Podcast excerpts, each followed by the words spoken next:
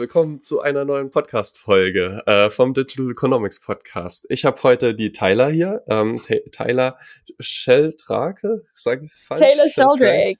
Ja, okay, meine Eltern haben sich da was Schönes ausgedacht. hätte, ich, hätte ich besser eigentlich vorher noch gefragt. Äh, ich kenne dich als Tyler und äh, wir, wir haben uns kennengelernt ähm, über meinen letzten Podcast-Gast. Äh, hier den David Rothart und der hat gesagt, dass du super bist. Und äh, dann haben wir geschrieben und dann ähm, war ich auch mal im Motion Lab, äh, da hast du mich zum Grillen eingeladen, bin ich mit meinem Mitbewohner dann hin. Es war sehr, sehr schön da. Das ist ein ganz wilder, schöner Ort, wo Leute Hardware-Startups bauen. Willst du mal erzählen, was Motion Lab ist, was ihr da macht, ähm, wie, wie das entstanden ist? Ja, klar. Ähm, also Motion Lab ist ein Hardtech Innovation Hub und Makerspace. Was das schlussendlich bedeutet, ist, dass wir momentan in Zuhause sind für ca. 80 Hardware oder Hard-Tech Startups, also Hardware mit technologischen Komponenten. Ähm, und wir unterstützen sie in der Produktion, also und der Verwirklichung ihres Produktes. Also von Idee zur Serienproduktion im Endeffekt. Ähm, genau. Und genauer heißt es, wir haben eine Riesenfläche. Stellt euch einen Coworking Space quasi vor, aber nicht sehr viele Tische und Stühle, sondern eher so Maschinen wie 3D-Drucker, CNC-Fräsen, ähm, ein Electronics Lab, äh, wo, irgendwo man auch schweißen kann. Also wirklich ein größeres Lab, ähm, wo man an sich das einfache Produkt bauen kann. Und das ist auch Ziel davon. Äh, zudem haben wir auch Werkstätten und Office oder Büros, die man anmieten kann. Und dann haben wir ein riesen Netzwerk an Fertigern, an Corporates, an Investoren, die dann auch unterstützen, eine Community von über 500 Mitgliedern, die in wirklich hochbegabt ist in so vielen verschiedenen Richtungen ähm, und schlussendlich dann auch sehr viel Wissen, das wir durch unsere Programme dann auch vermitteln können. Genau. Äh, wie ist das zustande gekommen? Ja, gute Frage. Ich glaube, wenn man jeden Gründer fragt, dann stellen sie oder geben sie eine andere Antwort. Ähm, schlussendlich war es so, dass äh, alle irgendwas bauen wollten und keinen Ort in Berlin gefunden haben, wo sie das machen konnten. Und meinten so, nee, wir können es besser als alle anderen. Also es gibt so ein Happy Lab, das ist eher auf Maker orientiert oder das Fab Lab ist auch eher auf Maker orientiert. Ähm, wir machen jetzt mal was anderes. Und dann haben sie diese Riesenhalle hier bei uns angemietet und schnell festgestellt, oh je, die ist sehr, sehr groß. wie, wie kriegen wir sie so voll wie möglich und sind, glaube ich, auf jedes Event gegangen und haben Startups angeschrieben und meinten so, hey, kommt zu uns, ihr könnt ja euer äh, Prototyp zumindest bauen.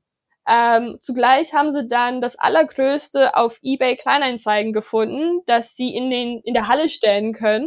Und das ist nämlich unser Doppeldecker Bibi und Bibi und Tina Fanbus. Das ist unser Meetingraum mittlerweile. Ist ein riesenblauer Bus, äh, der einfach mitten in der Halle steht und somit dann auch der Platz ein bisschen voller ausgesehen hat. Ähm, genau, also das ist so ein kleiner Insider. Ähm, und dann waren die ersten Startups bei uns, Ono Motion und Sitka, die sieht man auch mittlerweile auf den Straßen. Ähm, und so Was sind wir dann, äh, Ono Motion und Sitka sind beides Last Mile Delivery Solutions im Cargo Bike. Mhm. ähm, Netzwerk unterwegs. Ähm, die haben dann Partner wie DHL oder DPD ähm, und liefern quasi dann innerhalb der Stadt ihre Pakete aus. Ähm, das, ja, der Vorteil an den Lösungen ist, dass sie auf dem Fahrradweg fahren können. Ähm, und der Fahrer oder die Fahrerin braucht keinen Führerschein, was natürlich für die ja, die Lieferungsservices ein großer Vorteil ist. Und, und bei euch werden dann quasi die Fahrräder produziert und äh, die Lastenräder quasi zusammengeschraubt und repariert und so weiter. Und äh, quasi das Startup selbst ist quasi zum Teil ein Hardware-Startup, zum Teil ein Software-Startup, was quasi eben auch diese Dienstleistung erbringt der genau. Last Mile Delivery. Okay, okay. An sich, ja, die haben, also die haben jetzt angefangen, mittlerweile sind Ono und Sitka viel zu groß für uns und die sind jetzt ausgezogen und haben ihre eigene Produktionsfläche. Ähm, aber ich glaube, Ono war bis 2021 bei uns und dann mussten wir sie wirklich dann sagen, hey, bitte geht. Ihr seid nämlich mittlerweile 60 Mitarbeiter, ihr, ihr seid überall in dieser Fläche, wir können jetzt nicht mehr. ähm, Genau, aber nach wie vor super Verhältnis mit denen. Die sind auch immer noch Teil unseres Netzwerks und unsere Mitgliedschaft ähm, haben halt nur nicht mehr ihren Standort bei uns. Aber, aber sowas habt ihr ganz viel. Also so Unternehmen, die neu starten, irgendwie Platz brauchen und irgendwas schweißen wollen, 3D-Drucker genau. brauchen. Äh, wir sind mal ein bisschen durch die Hallen durch äh, oder oder durch die große Halle halt durchgestromert und und haben äh, viele Lastenräder gesehen, aber auch äh, ich glaube ein so Scooter-Sharing-Anbieter äh, war war was an der Tür. Da waren wir auch sehr überrascht, wo wir uns gefragt haben, ja was machen was machen die jetzt hier? Reparieren die jetzt die, die Scooter hier oder, oder was war da der Hintergrund? Also, also reparieren die oder, oder bauen die, entwickeln die? Das ist ihr Prototyping Lab. Also es ist von Tier Mobility. Ah, okay, okay, okay. Mhm. Äh, die ist ja ein Berliner Startup oder mittlerweile auch ein Scale-Up. Ähm, und was auch der Benefit oder der Vorteil am Motion Lab Berlin ist, ist, dass wir im, im Zentrum hier kostengünstig Fläche anbieten können und man hat die Nähe an die Maschinen.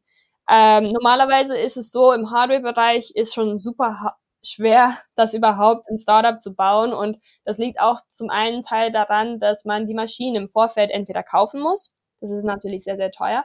Oder man muss ähm, an die Unizentren oder irgendwelche anderen Institutionen, wo man die Maschine dann pro Stunde anmietet, sodass man etwas drucken kann. Und das ist natürlich eine große Schwelle für, für Startups, weil dann wollen sie dass, oder sie gehen dann sicher, dass ihr Design super perfekt ist, bevor sie überhaupt anfangen zu bauen.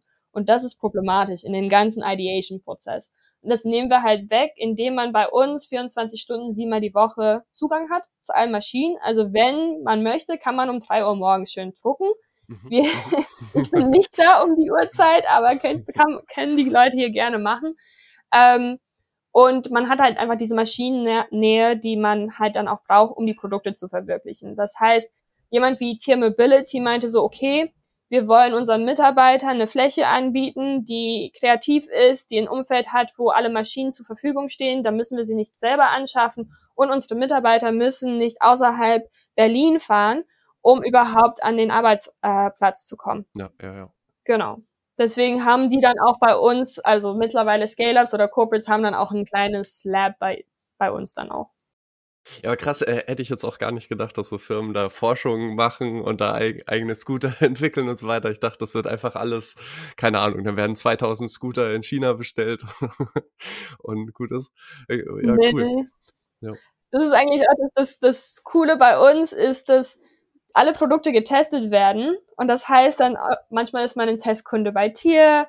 Dance äh, Mobility war auch bei uns. Ich glaube, ich bin dann sechs Monate als Testkunde mit einem Dance rumgescootet äh, hier. Ähm, also man, man lernt dann neue Produkte auch kennen, weil man dann halt selber sie auch unterstützen möchte, indem man die Produkte eine Zeit lang testet. Und, und was habt ihr so für Maschinen da? Also wir, wir haben jetzt gesehen, eine, eine Maschine hat richtig äh, geschweißt oder in Metall quasi reingefräst. Ihr hattet 3D-Drucker da. Was, was, was ist da so die Bandbreite? Ähm, wir haben sechs Labs, glaube ich, an diesem Standort. Ähm, wir haben 3D-Drucklabs, also das sind alles von Standard FDM, SLA-Drucker, aber wir können haben, wir haben auch einen Carbon-Drucker und dann am anderen Standort haben wir dann auch Metall 3D-Drucker. Das heißt, ich glaube, wir haben über 20 verschiedene 3D-Drucker zwischen beiden Standorten. Man kann in verschiedenen Größen und äh, Formen drucken.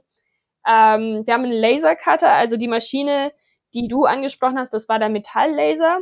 Ähm, und dann haben wir noch zwei kleine weitere, die sind dann super gut, um Materialien zu verarbeiten, wie Acrylic oder Plexiglas, aber auch Stoff und Holz natürlich. Wir haben ein Electronics Lab, super zum Löten. Ähm, wir haben aber auch eine PCB-Mill, also auch eine PCB-Fräse. Ähm, und nicht zuletzt haben wir dann auch noch eine Holzwerkstatt natürlich mit einer CNC-Fräse und dann halt auch noch einen Holzverarbeitungsraum und eine Metallwerkstatt, wo man dann halt schweißen kann. Und ähm, ja, da haben wir auch eine, eine, eine Milling Machine oder eine CNC-Fräse drin. Und, und wenn ich jetzt ein Startup bin und sage, ich brauche das alles ganz dringend, äh, wie, wie, wie läuft das ab? Also bewirbt man sich bei euch oder, oder, oder gibt's da quasi, ist das offen für, für jeden oder wie, wie ist da der Prozess? Ähm, wir sind eigentlich offen für alle. Ähm, das heißt, bei uns kann man sich einfach eine Mitgliedschaft holen und loslegen und dann mit seiner Mitgliedschaft sozusagen mitwachsen. Das heißt, wenn man dann Fläche braucht, dann kann man eine Maker-Garage oder ein Office noch dazu mieten, äh, beziehungsweise Stauraum anmieten. Und je nachdem, welche Maschine man braucht, muss man im Vorfeld einen Workshop machen, so dass man halt auch versteht, wie die Maschine funktioniert. Das ist nicht nur versicherungstechnisch wichtig, aber auch für die Sicherheit von allen anderen Mitgliedern. Ähm, das gilt auch für die, die genau Experten in 3D-Druck beispielsweise sind. Jeder macht's. Ähm, wenn man auch keine Ahnung hat, wie es geht, das kann man auch. Ich habe es beispielsweise in der Holzwerkstatt gemacht und habe dadurch meine Küche selber gebaut. Ah, ähm, geil, okay. Also ist ein added benefit für einen Motion Lab Employee. Man kann die Workshops alle mitmachen. Ähm, genau. Und das heißt, man würde dann einfach entweder mit unseren Experten reden und die sagen, ja, es würde sich jetzt lohnen, dass ihr die und die Maschine mal kennenlernt, macht mal den Workshop. Und dann ist es, sie müssen selber die Materialien mitbringen und können dann einfach loslegen. Natürlich haben wir Experten überall, wo wir dann entweder sagen, okay, sprich mal mit der Person oder mit der Person, ähm, oder wir können dann auch selber unterstützen. Cool. Und, und was kostet das alles so? Also, äh, oder sa sagt ihr das überhaupt? Das kann ja jetzt auch sein, dass es, keine Ahnung, äh, sehr stark davon abhängt. Nee, nee, also man kann, äh, also unsere Mitgliedschaft, unsere Professional-Mitgliedschaft, die ist 199 Euro im Monat. Ähm, und dann haben wir noch eine Beginner-Work-Mitgliedschaft, also so eine Coworker-Mitgliedschaft, wo man dann, anders wie bei der Professional, nur in unseren Öffnungszeiten Zugang hat, also von 8 Uhr morgens bis 8 Uhr abends unter der Woche und dann eine limitierte Kapazität am Maschinenbedarf annehmen darf. Also ich glaube, das sind so 10 bis 15 Stunden im Monat. Äh, und die ist 99 Euro im Monat. Und ihr habt überall gutes WLAN und wir äh, haben überall super, wir haben überall WLAN auf jeden Fall. Ähm, Kaffee und Tee ist inklusive. Eine super Community. Es finden jede Woche irgendein Input statt. Events äh, in allen Richtungen. Ähm, Genau, also es ist auf jeden Fall eine sehr lebendige Community. Äh, dadurch, dass auch ein Drittel unserer Mitglieder ähm, ja Künstler und Makers sind und Freelancer, gibt es auch einen bestimmten Vibe, das wieder diese ganze äh, den Gründern und die Gründerinnen sehr stark unterstützen kann in dem Austausch. Ja, ich, ich habe mir gerade gedacht, also jetzt, selbst wenn man kein Hardware-Startup da ist, ist es gar nicht mal so uninteressant, weil man zahlt halt 350 Euro bei WeWork. Ich meine, WeWork gibt natürlich nochmal äh, einen anderen riesen Benefit, nämlich, dass ich in jeder großen Stadt halt einfach ein WeWork habe. Ähm, das finde ich jetzt selbst genial und deswegen bin ich auch gerne bei WeWork. Ähm, aber an und für sich, wenn man weiß, okay, ich bin die meiste Zeit in Berlin, dann kann man sich da auch gerne mal 250 Euro sparen und, und weil man dann da gut arbeiten kann? Äh, oder, oder, oder möchtet ihr das nicht, dass, dass Leute, die jetzt gar nichts mit Hardware zu tun haben, dass die jetzt, weiß ich nicht, halt eigentlich da jetzt auch nicht so richtig hinpassen? Nee, also sie können jederzeit kommen. Also es ist ein sehr kreativer Ort für alle. Äh, man muss halt nur sagen, wir sind der lauteste Coworking Space Berlins, wenn nicht Deutschlands. Also man kommt hier nicht her, um ruhige Calls zu haben. Ähm, das, das muss man dann, glaube ich, schon im Vorfeld sagen. Ich glaube, bei uns ist, oder wenn man im Hardware-Bereich unterwegs ist, dann ist man nicht einfach in jeder Stadt, weil man kann halt nicht sein Prototyp zu jeder Stadt mitnehmen wie bei WeWork. Ähm, deswegen muss man da halt schauen, ob es dann sich lohnt. Jedenfalls haben wir auch Mitglieder bei uns, die nichts mit ähm, Hardware zu tun haben direkt, vielleicht Freelancer im Bereich Marketing beispielsweise oder Sales und die arbeiten dann auch hier, haben dann zum Teil aber auch ihre Kunden mit unseren Startups oder mit unseren Corporates, die in unserem Netzwerk sind. Ja, cool. Ähm, jetzt will ich noch ein bisschen auf dich eingehen, weil äh, bei dir steht, du bist Head of Startup Success, was äh, eine ganz außergewöhnliche Berufsbezeichnung ist. Und du hast gemeint, du hast inzwischen auch äh, noch eine neue äh, Rolle dazu bekommen. Äh, erzähl mal, was, was, was deine Aufgabe so, so äh, bei Motion Lab ist. Tatsächlich ist es eine sehr, sehr spannende Reise gewesen. Ich habe vor dreieinhalb Jahren bei Motion Lab angefangen und das war einfach durch eine Initiativbewerbung. Ich habe den Space gesehen online und dachte, wow, cool, da will ich hin. Und habe denen mal eine E-Mail geschrieben und dann bin ich angekommen und da hatten sie tatsächlich keine Rolle für mich. Aber die meinten so, ja, why not? Fang doch mal an. Und damals war es so, dass wir noch nicht unsere Startups unterstützt haben. Ähm, also wir haben dir natürlich Fläche und Netzwerkunterstützung gegeben, aber dieses ganze Wissensteil hat gefehlt. Und das haben wir, habe ich dann erkannt und durch meinen Hintergrund ähm, bin sehr im Entrepreneurship und Innovation Bereich zuvor auch unterwegs gewesen. Habe ich gesagt, ja, lass uns doch mal Accelerator-Programme anfangen. Und das haben wir dann gemacht und sukzessiv sind immer mehr und mehr dazugekommen. Mittlerweile haben wir vier. Und dann habe ich quasi dieses Startup Success Team aufgebaut, was im Endeffekt da ist, um die Startups erfolgreich zu machen durch unsere Programme. Ähm, und als ne, letztes ist jetzt dazu gekommen, dass unser viertes Programm ein Accelerator-Programm ist für etwas weiterentwickelte Startups, also schon in der Seed Phase im Hardware-Bereich und ähm, ist komplett privat finanziert. Das heißt, ähm, dafür haben wir unseren kleinen ersten Fonds aufgemacht. Ähm, wirklich spannend auf jeden Fall. Wir lernen viel.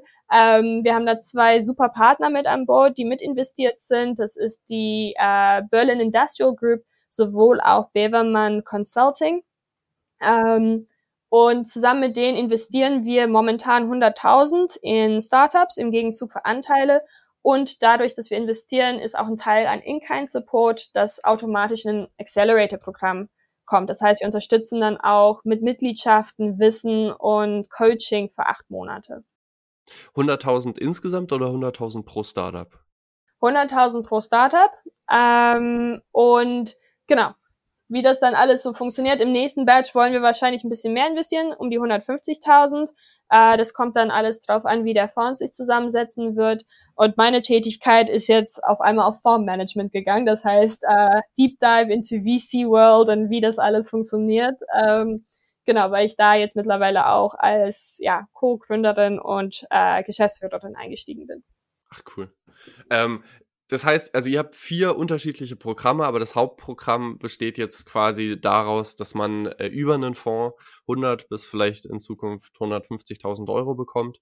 Ähm, und dann vermutlich aber auch so ein bisschen im Motion Lab vielleicht äh, Räumlichkeiten kostenlos zur Verfügung gestellt bekommt, äh, Unterstützung, was so äh, Coaching, Beratung, ähm, Workshops und so weiter angeht. Und, und stellt quasi einmal das komplette Programm für acht Monate, damit Leute acht Monate lang die Möglichkeit haben, ähm, sich auf ihr Startup zu fokussieren. Wie ist das quasi so mit Lebenshaltungskosten? Ist das quasi auch mit eingeplant, dass dann die Gründer sich selbst Gehalt auszahlen ähm, in der Zeit? in dem Programm jetzt ähm, schwer. Also natürlich, wie sie dann die, die Cash-Summe des Investments einsetzen wollen, ist natürlich denen überlassen. Die können damit ihre Gehälter zahlen. Ich glaube, da kommen sie nicht so weit im Endeffekt, äh, weil es sind dann meistens immer so um die drei Gründer pro Startup. Ähm, wir sehen, dass sie es öfters dafür einsetzen, äh, Material zu kaufen, so dass sie an dem Produkt äh, weiterarbeiten können. Äh, wir haben andere Programme, wo auch ein Stipendium sozusagen ausgezahlt wird. Das sind die Standard äh, Berlin Startup Stipendium. Das ist ein anderes Programm. Da kann ein Startup oder ein Gründer oder eine Gründerin dann auch ähm, Gehalt bekommen.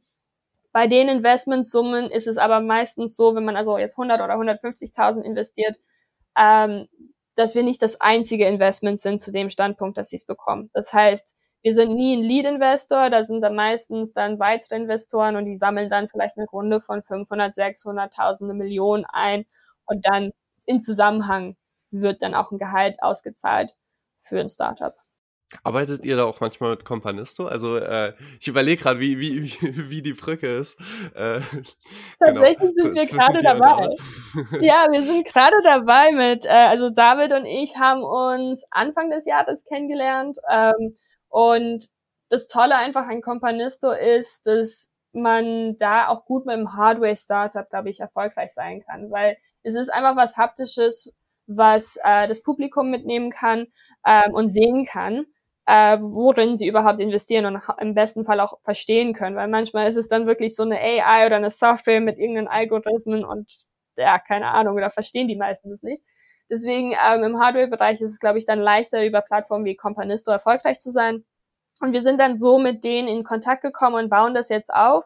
Und wir haben wahrscheinlich so um die drei bis fünf Startups jetzt in der Pipeline, äh, die Companisto ready zu machen sozusagen. Und da ah, sind wir sehr eng in Kontakt mit denen. Nice, nice. Okay, das heißt also im Großen und Ganzen, ihr macht ganz viel äh, und die Zielsetzung ist, Startups hochzuziehen und denen quasi bei den ersten Schritten zu helfen, ein Netzwerk zu bieten. Ähm, habt ihr Startups, die quasi bei euch äh, raus entstanden sind? Du hast jetzt schon zwei genannt, ähm, die, die, die man so nennen kann, die, die oder, oder, oder einfach interessante Geschichten? Ja, auf jeden Fall. Also Ono Sitka waren natürlich die ersten. Ich glaube, äh, eine ganz interessante Geschichte ist auch ähm, Copernicus Automotive.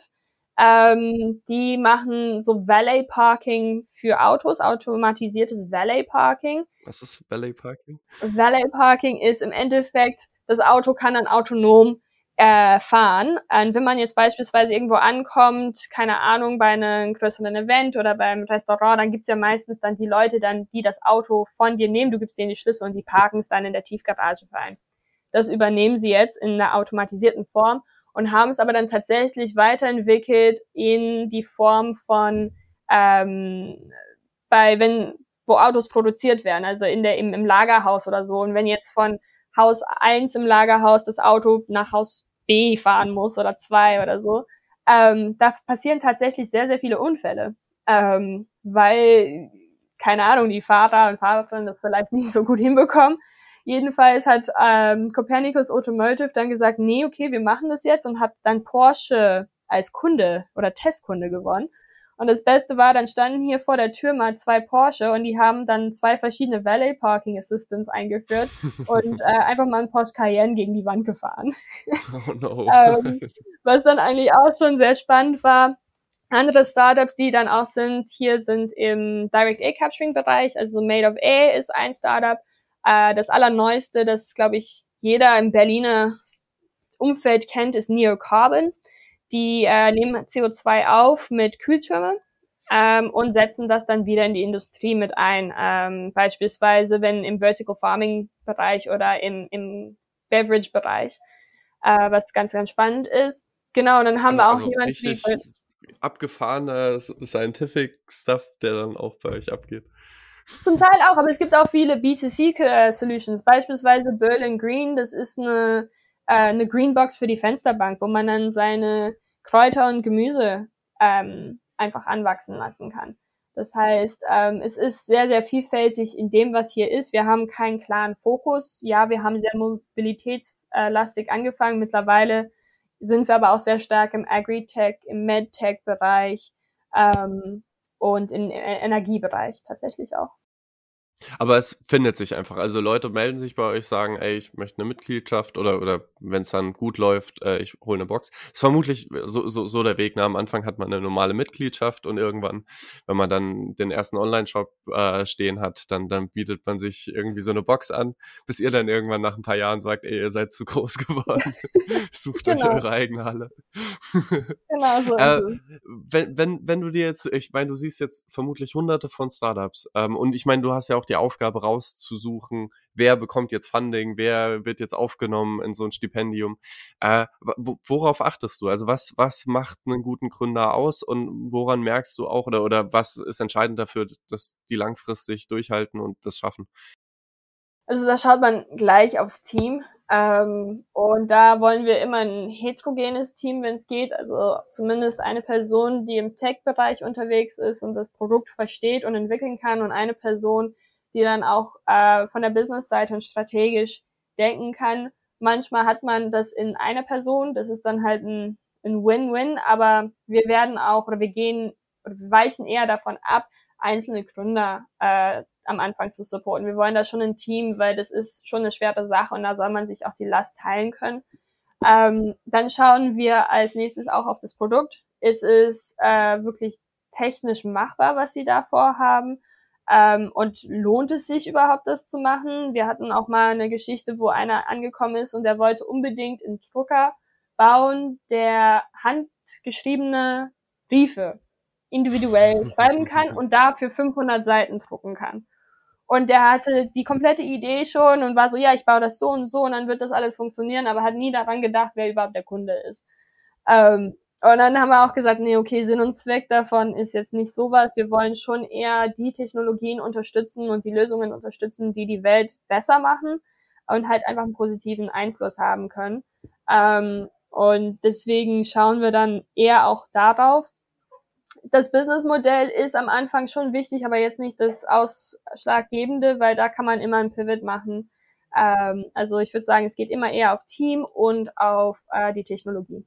Und, und vermutlich Technologie hängt ja auch immer so ein bisschen ab von Timing. Quasi passt es gerade in die Zeit. Ist es jetzt im Moment realistisch, dass der Markt das annimmt? Weil, weil zu den handgeschriebenen Briefen, äh, finde ich ganz, ganz spannend. Äh, mir wird im Moment immer Werbung vorgeschlagen für, dass man quasi ChatGPT anbindet an den Support ähm, und, und quasi an, an Sales bei E-Commerce-Lösungen äh, ähm, und dann quasi den Kunden handgeschriebene Briefe automatisiert rausschickt, dass der 3D-Drucker quasi äh, super individuell und einfühlsam quasi auf die Bestellung eingeht und sagt so, ey, ich hoffe, du hast richtig Spaß, keine Ahnung, mit dieser handgemachten Seife, das war richtig viel Arbeit. Die Hand zu machen. Und dann kriegen die Leute so diesen handgeschriebenen Brief, wo sie sich so denken, oh, dann hat mir jetzt jemand doch eine halbe Seite Text geschrieben. Ja. Ähm, und ich denke halt, also klar, wenn du jetzt das Ganze noch kombinieren kannst mit ChatGPT und, und künstlicher Intelligenz und quasi sehr individualisierte Texte, da gibt's jetzt bestimmt ein Zeitfenster, wo halt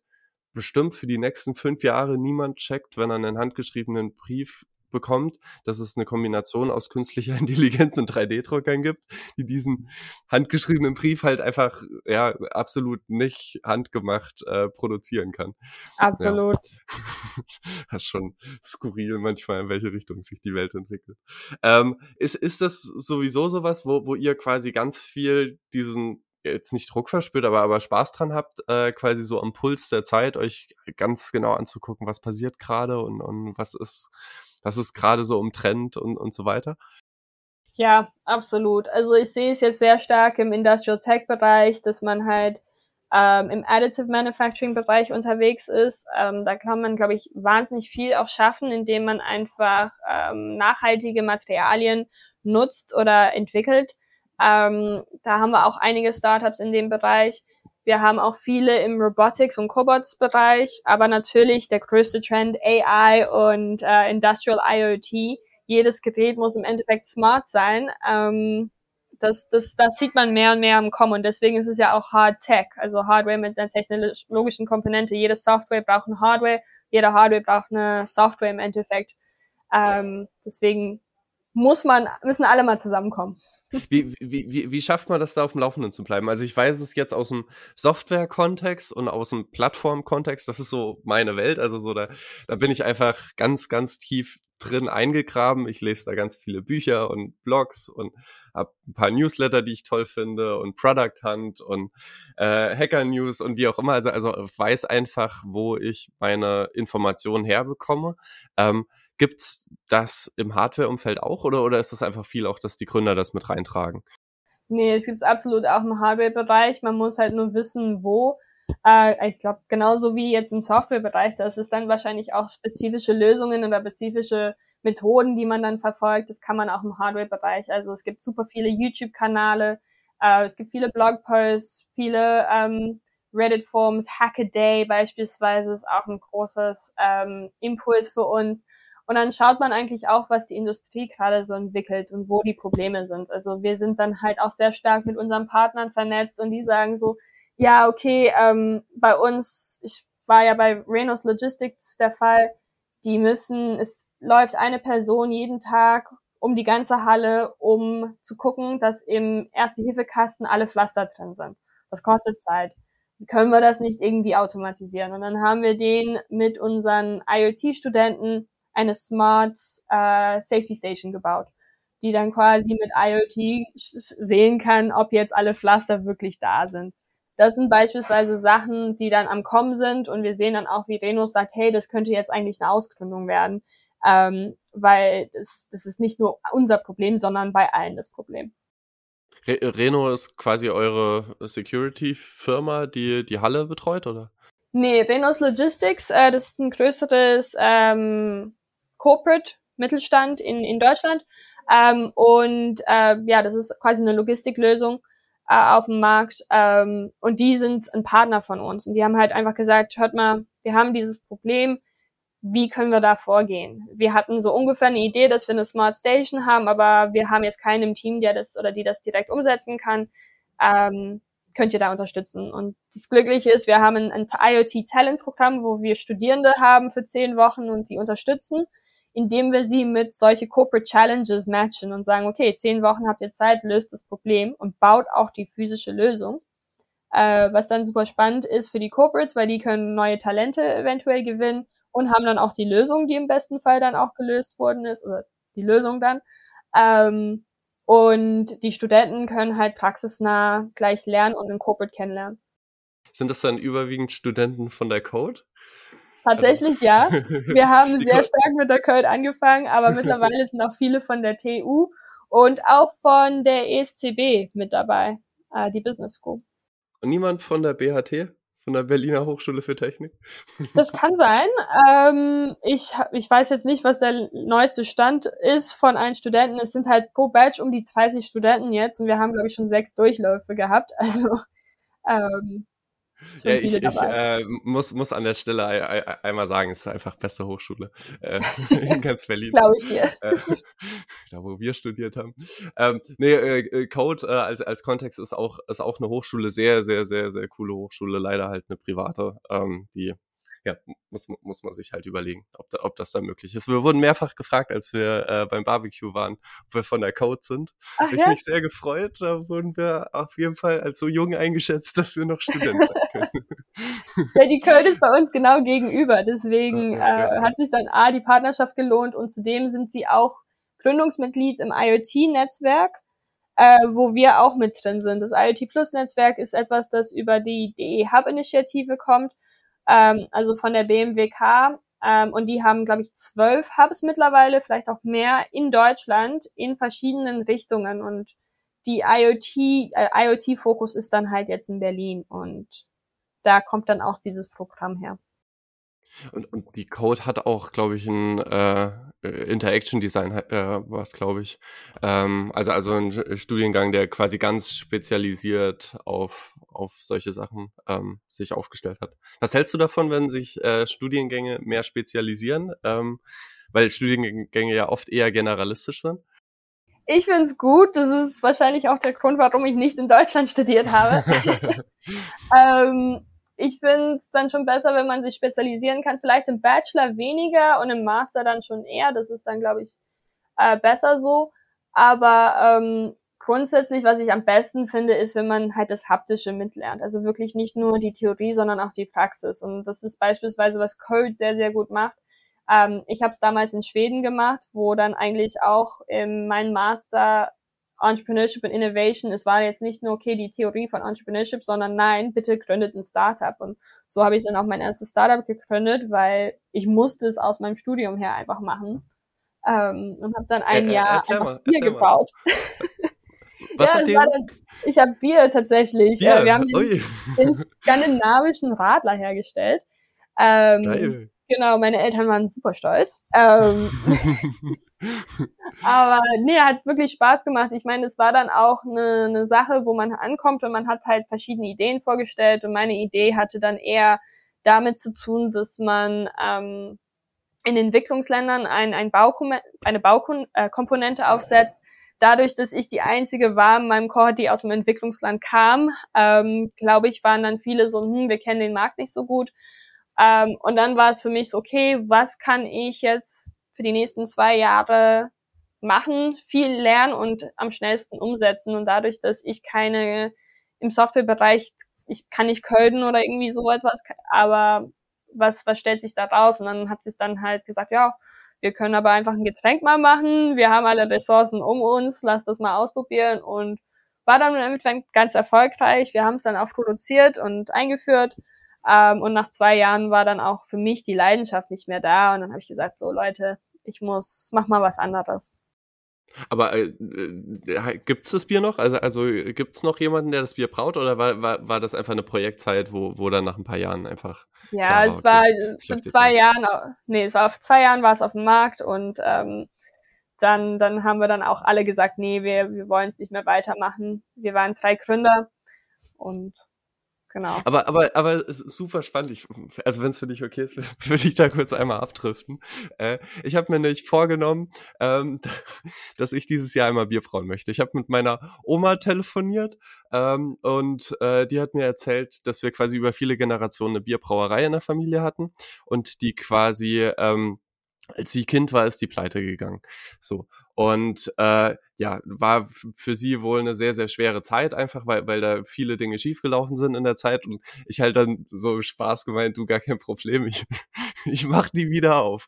Und hab dann äh, die Domain registriert mit dem Namen, das das Bier damals hatte. Ähm, cool.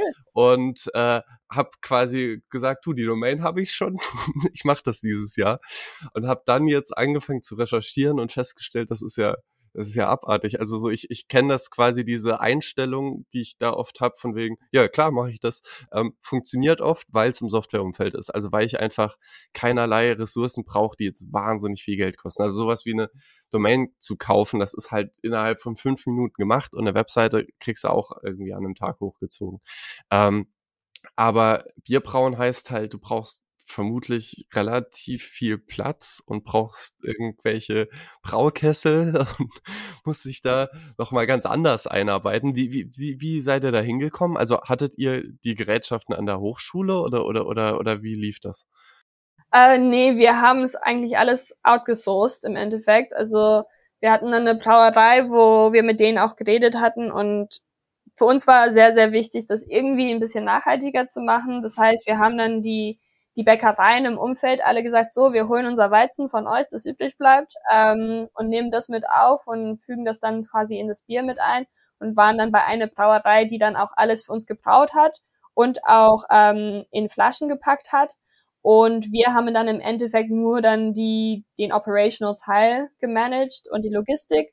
Was aber bei, bei Getränken, vor allem im Bierbereich, äh, es ist Marketing im Endeffekt. Muss man das super, super stark sein, weil äh, ich weiß nicht jetzt, wie man das in Deutsch sagt, aber in Englisch, it's a saturated market. Also da sind so, hm. so viele ja, verschiedene ja, Getränke da. Ähm, das heißt, entweder ist man dann wirklich nur lokal und wird dann von dem lokalen Hub gebaut oder äh, ge gekauft oder man genau ist wirklich stark in dem, was man macht. Ist beispielsweise The New Company ist, glaube ich, eins der besten im, im Marketingbereich, die das dann sehr, sehr gut hinbekommen, weil nochmal ein Schokoriegel, ja, kriegt man hin, äh, ist aber dann, dass die Kunden dann auch wirklich darauf achten. Muss man irgendeinen Aus, äh, wie sagt man, Aus, Ausmerkmal? Nein. Äh, ja, Alleinstellungsmerkmal. Alleinstellungsmerkmal, ja, genau. Ja, ja, ich fand das so krass. So normalerweise sehe ich das, okay, ich habe hier eine Geschäftsidee und, und gucke mir dann den Markt an und, und stelle so fest, also heißt ja nicht, dass ich jede Geschäftsidee direkt äh, mache, aber, aber beschäftigt mich, wie wäre das und, und macht super viel Spaß, sich dann im Markt anzugucken und in der Regel findet man immer irgendeine Nische, wo irgendein Problem nicht gelöst ist. Und wenn ich mir, also als ich mir jetzt Bier angeguckt habe, also ich habe dann für mich relativ zeitnah entschieden, okay, ich mache das für mich nur als Hobbyprojekt, dass ich für mich einmal zum Spaß Bier brau äh, und meiner Oma ein bisschen Bier rüberschicke, weil eigentlich es gibt jedes jedes Bedürfnis quasi, was Bier angeht, am Markt ist eigentlich gedeckt. Also es gibt ähm, Bier, was nach Wasser schmeckt, es gibt Bier, was sehr herb ist, es gibt Bier, was sehr günstig ist, es gibt Premium-Bier, was eine besondere Geschichte hat, es gibt nachhaltiges Bier, es, es gibt, äh, keine Ahnung, Bier aus jedem Land der Welt, aus jeder Region. Also ich glaube, das ist so die einzige Nische, die man so ein bisschen abgreifen kann, ist, wenn man so, so einen Regionalpatriotismus irgendwie aufgreift und dann in der eigenen Stadt vielleicht noch kein gutes Bier hat. Das ist, ja. glaube ich, so eine Nische, die man abdecken kann. Ähm, alle anderen Nischen, also, also wenn man, keine Ahnung, jetzt halt, ich weiß nicht, äh, irgendwo wohnt in einem Landkreis, wo man weiß, okay, die Leute kommen zusammen, die haben da ihre Dorffeste und so weiter und die würden sich halt freuen, wenn sie da dann ihr eigenes Bier ausschenken und, und dann gibt's, ich glaube, es gibt um viele Biermarken so einen Lokalpatriotismus.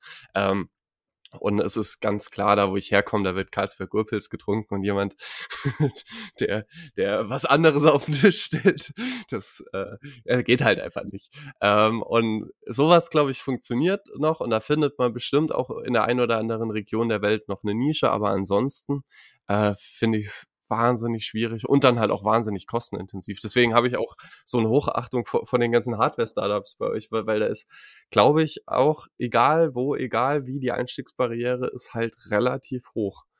So. Absolut. Ich meine, was wir einfach unseren Startups wirklich naheliegen, ist, wie sie vorgehen. Ähm, und das ist, dass man halt so nah wie oder so schnell wie möglich dieses Traction holen muss. Und das danach fragt halt jeder, jeder Investor. Und das ist im Softwarebereich, ja, schickt mal kurz eine Beta-Version raus und dann sieht man, wie viele Klicks man hat. Man sieht, okay, es haben, keine Ahnung, 100.000 Leute es mal ausprobiert, die Beta-Version. Super. Im Hardware-Bereich geht das nicht, weil man, so dass man überhaupt einen Prototyp rausschicken kann, muss es irgendwelche Regularien ähm, äh, haben oder damit konform sein und es muss irgendwelche Zertifizierungen haben das ist dann nochmal kostenaufwendig und so weiter und so fort. Und das macht das, das Ganze ganz viel schwerer, weil dann sagt ein Investor, ja, wo sind eure 100.000 äh, User? Ähm, das geht nicht so. Und das heißt, man muss von Anfang an wirklich diese Traction aufbauen. Und das ein Startup, das das damals super gut gemacht hat, ist GoPro. Ähm, ich weiß nicht, ob du da die Geschichte kennst. Nee, ähm, nee, jedenfalls, es gab GoPro und Contour. Kennst du Contour? Nee ja, kennt keiner. Weil an sich GoPro und Contour haben zur gleichen Zeit angefangen. Beide hatten diese kleine Action-Camera im Endeffekt. Die von Contour war 10.000 Mal besser eigentlich als die von GoPro. Ähm, was GoPro aber anders gemacht hat, die sind gleich an den Kunden gegangen und die haben es den Kunden im Mittelpunkt gestellt. Du kannst dank unserer Kamera so viel Geiles machen. Deine coolen Tricks werden aufgenommen und, und, und. Contour hat einfach an, am Produktfokus gelegt und hat da nur die Technologie versucht voranzutreiben. Hat dann, glaube ich, auch drei oder vier Rebrandings gemacht, ähm, anstatt einfach jeden Tag im Austausch zu sein mit den Kunden und so Feedback zu holen. Also in intern, intimen Kunden vielleicht eine, eine Testrunde gehabt oder sagt, hey, mach das mal hier, versuch das da. Also nicht im offiziellen Rahmen. Und aber auch so Mockup-Tests gemacht. Hier ist mal eine GoPro, die ist einfach nur 3D druckt und pack das mal auf ein Wakeboard drauf und schau mal, macht das einen Unterschied jetzt, sitzt das gut. Also solche Testaktionen einfach weiterhin durchzuführen. Und wenn man das dann auch gut kommunizieren kann und nach außen gehen kann und sagen, hey, wir sind einen Schritt weiter, guck mal, wir haben jetzt das 3D-gedruckte Modell getestet und das mit der Community teilt und mit den Investoren vor allem, ähm, dann kann man auch so Traction aufbauen. Aber es muss halt gleichzeitig passieren, indem du Produkt entwickelst und gleich den Kunden ah, mitnimmst. Ja, ja. Ja, ich würde halt sagen, im Software-Kontext ist das halt genial. Also da kann, kann, man halt so viel machen. Also so, man kann ja zum Beispiel Fake-Door-Tests machen in, in, der Regel. Ähm, also jetzt bei eigenen Projekten, ähm, gehe ich meistens hin, wenn ich irgendwas bauen will und baue erstmal, als ob es das gäbe. Also baue eine Landingpage und irgendwo einen Button. Ähm, quasi, wo dann steht, jetzt einloggen oder jetzt registrieren, jetzt starten, wie auch immer. Und wenn dann da jemand draufklickt, dann öffnet sich automatisch halt der E-Mail-Client von der Person, wo, wo dann drin steht, quasi so E-Mail an mich äh, und, und also E-Mail quasi an dann Luis Rieke und, und dann im Betreff quasi Projektanfrage oder oder oder, oder äh, Interesse bekunden oder wie auch immer. Und dann steht dann Text so hey das Produkt existiert leider noch gar nicht. Ich freue mich aber voll, wenn du diese E-Mail abschickst, so und mir einmal kurz reinschreibst, warum genau du jetzt auf diesen Button geklickt hast und warum genau das für dich relevant ist. Und so habe ich, ähm, keine Ahnung, im, im Internet bestimmt dann jetzt 20 Buttons ausgelegt, wo ich einfach weiß, naja gut, wenn sich wirklich jemand dafür interessiert, dann wird er auch danach suchen, dann wird die Seite früher oder später auch SEO-mäßig ranken. Und, und dann werden sich auch Leute bei mir melden. Und wenn sich niemals jemand meldet, so, ist auch die Frage, soll ich das Produkt wirklich bauen? Und ich glaube, das ist aber wahnsinnig schwer quasi im Hardware-Umfeld. Weil wenn du jetzt gerade sagst, also wenn wir jetzt vom Beispiel ausgehen von, ich baue jetzt ein Lastenfahrrad, darf ich das wirklich erst an den Kunden geben, wenn es eine CE-Zertifizierung hat und äh, quasi abgenommen ist durch den TÜV oder wer auch immer das dann macht? Ja. Es darf dann erst auf die Straßen. Das ist, glaube ich, okay. da ah, halt, ah, okay, okay, okay. Das ist wieder, Hardware hat viele Grauzonen. Okay, okay. ähm, und da muss man halt gucken. Und das ist genau das, was dann auch Motion Lab wieder, wieder bietet, weil es war dann so, okay, dann düst man einfach um unseren Block rum. Wir sind ja im Gewerbepark oder wir sind dann auf unserer Fläche und wir genehmigen das. Das heißt, ihr könnt es hier testen. Ihr könnt aber nicht auf der Straße testen. Ähm, und da muss man dann halt immer gucken. Wir versuchen dann den Startups zu sagen, okay, hier ist auch euer Testlabor nutzt die, die Leute in eurem Umfeld, nutzt die Community, nutzt die Fläche, ähm, um erfolgreich zu sein. Und ich werde es auch nie vergessen, Ono Motion, wo sie angefangen haben, das war dann so, okay, wie bringen sie es den Investoren nah? Das allererste, das sie dann gemacht haben, ist, die haben es in live gezeichnet, dieses äh, Cargo Bike. Also wirklich eine Riesenzeichnung und dann konnte man daneben stehen und einfach das Gefühl bekommen, okay, so groß wird es sein. Und dann den Kunden halt dazu gefragt, wie, wie steht er dazu oder der Investor. Dann als nächstes kam dann, okay, wir brauchen einen Investor und wie, wie kriegen wir das Fahrgefühl hin? Und dann haben sie ohne Witz wirklich nur die Plattform vom Cargo Bike gehabt, haben da einen Ikea-Stuhl draufgepackt, haben den Investor reingesetzt und haben den per Hand rumgestüßt oder rumgeschoben in der Halle hier, so dass der Investor einfach mal das Gefühl bekommt, wie fährt sich überhaupt so ein, so ein Teil. und es hat geklappt. Also es sind solche kleinen Sachen, die man dann machen muss ähm, und kreativer sein soll, die Kunden wirklich ranzubringen. Und dann hat man vielleicht eine intimere Gruppe an Testern, ähm, wo man das dann auch so vorantreiben kann. Und im besten Fall ist es dann aber auch, dass man Testkunden, also wenn man im B2B-Bereich ist, diese LOIs mit äh, den Corporates holen kann. Also viele Hardware-Unternehmen werden erfolgreich, weil sie einen sehr erfolgreichen Corporate Pilot haben. Aber, aber ist dann viel, also intim ist da vielleicht das, das, das richtige Wort, quasi im sehr persönlichen Austausch, wie man dann Feedback einholt und vermutlich auch keine Ahnung, keine hunderte Leute, sondern 10, 20 Leute, von denen man genau. dann sehr genaues Feedback äh, sich, sich zieht. Weil, also, also ich würde sagen, die guten Startups, die im Softwareumfeld groß geworden sind in den letzten Jahren, haben das halt alle perfektioniert. Ähm, also wenn ich mir zum Beispiel Figma anschaue, die hatten halt, eigentlich jeder Mitarbeiter bei, bei, bei Figma war bei Twitter sehr aktiv und du konntest halt dann wirklich sehen, okay, dann schreibt jetzt gerade der, der Designer, der jetzt gerade an dem Part gearbeitet hat, guck mal, wir haben das so und so umgebaut, die Navigation sieht jetzt so aus, wie denkt ihr darüber? Und dann haben halt 200 Leute geschrieben, so, ja, keine Ahnung, finde ich kacke macht, so wie es vorher war.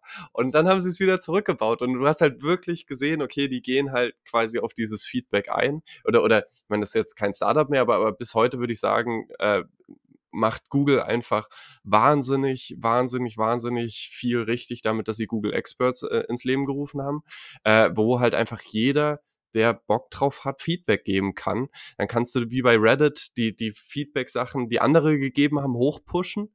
Und, und dann ist zum Beispiel bei, bei Google Meet, äh, hatten wir vor kurzem im All Hands, äh, wurde gesagt, so, es wäre voll cool, wenn man mit der Hand winken könnte. So, das ist ja eigentlich nur ein zusätzlicher Emoji. Das ist eine Sache, die kann ein Werkstudent an einem Tag erledigen habe ich äh, halt bei, bei Google Meet äh, äh, bei Google Experts äh, halt hinterlegt, so ey, wäre doch cool, wenn man mit der Hand winken könnte.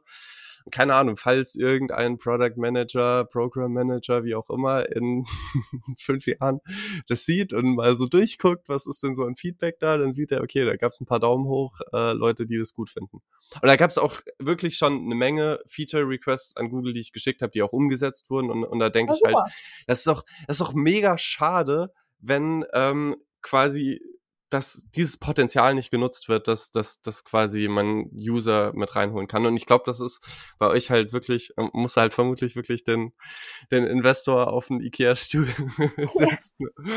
das ist echt so. Ich meine, natürlich gibt's, es gibt auch ein Reddit und alles, die, die Forums ähm, oder die Threads, wo man im, im Hackerspace auch unterwegs ist. Also es gibt ja viele Makers, die dann auch Open Source was machen und, und, und bauen. Und das gibt es natürlich auch. Und da, da sind dann auch unsere Ingenieure oder die Ingenieure im Lab alle auch stark unterwegs.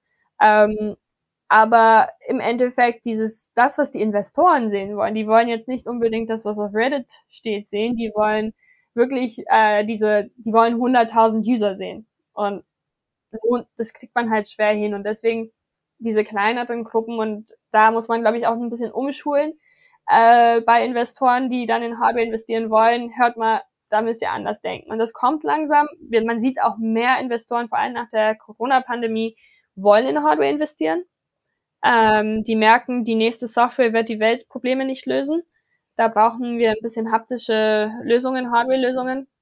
Also es kommt. Es ist aber halt ein langer Prozess. Ja, ja. Du, du, du hattest, glaube ich, mal, äh, mal gesagt, äh, Hardware-Startups sind halt hart. Mhm. so. Das ist Klischee, aber es sind so echt. Ja, ja. Ähm, jetzt, jetzt würde ich gerne eine abschließende Frage noch stellen. Wo, wo siehst du denn jetzt dich und wo siehst du Motion Lab in, in keine Ahnung, 10, 20 Jahren? Wo, wo, wo, wo geht die Reise hin? Also bleibt ihr in dieser Halle und, und äh, oder, oder, oder wollt ihr expandieren und in ganz Europa Motion Labs haben? Ist eine super spannende Frage. Ähm, also persönlich sehe ich so, wir haben ja jetzt unseren zweiten Standort in Marzahn in Berlin eröffnet und ich glaube, wir werden so Leuchtturmstandorte äh, überall auf der Welt dann haben, also wo es sich dann auch Sinn macht, einen Standort zu haben. Äh, bezüglich unseren Accelerator-Programme sehe ich es dann eher so, dass wir so Satellitenprogramme haben werden. Ähm, beispielsweise ein Traum für mich wäre natürlich zu sagen, okay, es kommt wieder in meine Heimat, wir machen mal ein Satellitprogramm in Johannesburg, ähm, wo dann wir Startups da unterstützen können und dann gibt's vielleicht so ein kleiner Kit, der rüberkommt von den Makerspace, sodass man das machen kann. Äh, Hauptstandort oder Headquarter wird immer Berlin sein. Ähm, ob es jetzt den Space hier in Treptow gibt, das ist ja ein kreatives Chaos, unser erster Prototyp selber. Ich meine, wir sind fünfeinhalb Jahre alt und wirklich alle selber gebootstrapped, wenn man jetzt vergleicht zu allen anderen. Ähm, wünschen würde ich es mir, weil das ist, you know, wo man angefangen hat, die Kinderschuhe. Ähm, da müssen wir halt noch gucken, wie sich das entwickelt. Jedenfalls, man wird Motion Lab in 10 Jahren, 15 Jahren in verschiedenen Orten in der Welt kennen. Man weiß, man kann da hingehen, um erfolgreich zu sein als Hardware-Startup. Es ist nicht so hart, wie alle es immer sagen, oder hart, wie alle das so sagen. Und ähm, es ist ein Ort, wo man sich verwirklichen kann und sich zu Hause fühlt. Und für dich selber, hast du selber mal drüber nachgedacht, ein Hardware-Startup zu gründen? Ich meine, du siehst ja jeden Tag Leute. Tatsächlich ja. Äh, ich glaube, wenn ich mal gründen würde wieder, ähm, wäre es im Hardware-Bereich, weil einfach da mittlerweile auch meine Expertise sind, da mein Netzwerk ist. Ähm, für mich persönlich sehe ich aber eher meine Reise im Business Angel Bereich, also jetzt diesen kleinen Fonds von Motion Lab aufzuziehen und größer zu machen ähm, und hoffentlich dann dadurch dann auch ähm, in der in der Position zu sein, dass ich in der Zukunft dann auch in Startups investieren kann. Ähm, wenn man, man jetzt so sagen möchte, in welche Richtung, wahrscheinlich in afrikanische ähm, von Frauen gegründeten Startups auch wieder, aber im Hardware-Bereich. Äh, das wäre dann so Zielmarkt, ist aber sehr, sehr nischig, glaube ich. Ja, Nische ist ja erstmal, ist ja erstmal was Gutes. Wahrscheinlich schon. Ähm, mal gucken. Aber da würde ich mich dann wahrscheinlich eher sehen. Ja, cool. Äh, ich bin sehr, sehr gespannt. Ähm, ich ich drücke dir ganz fest die Daumen und äh, ich bedanke mich, dass du im heutigen Podcast warst. Nee, danke dir. Das hat echt Spaß gemacht.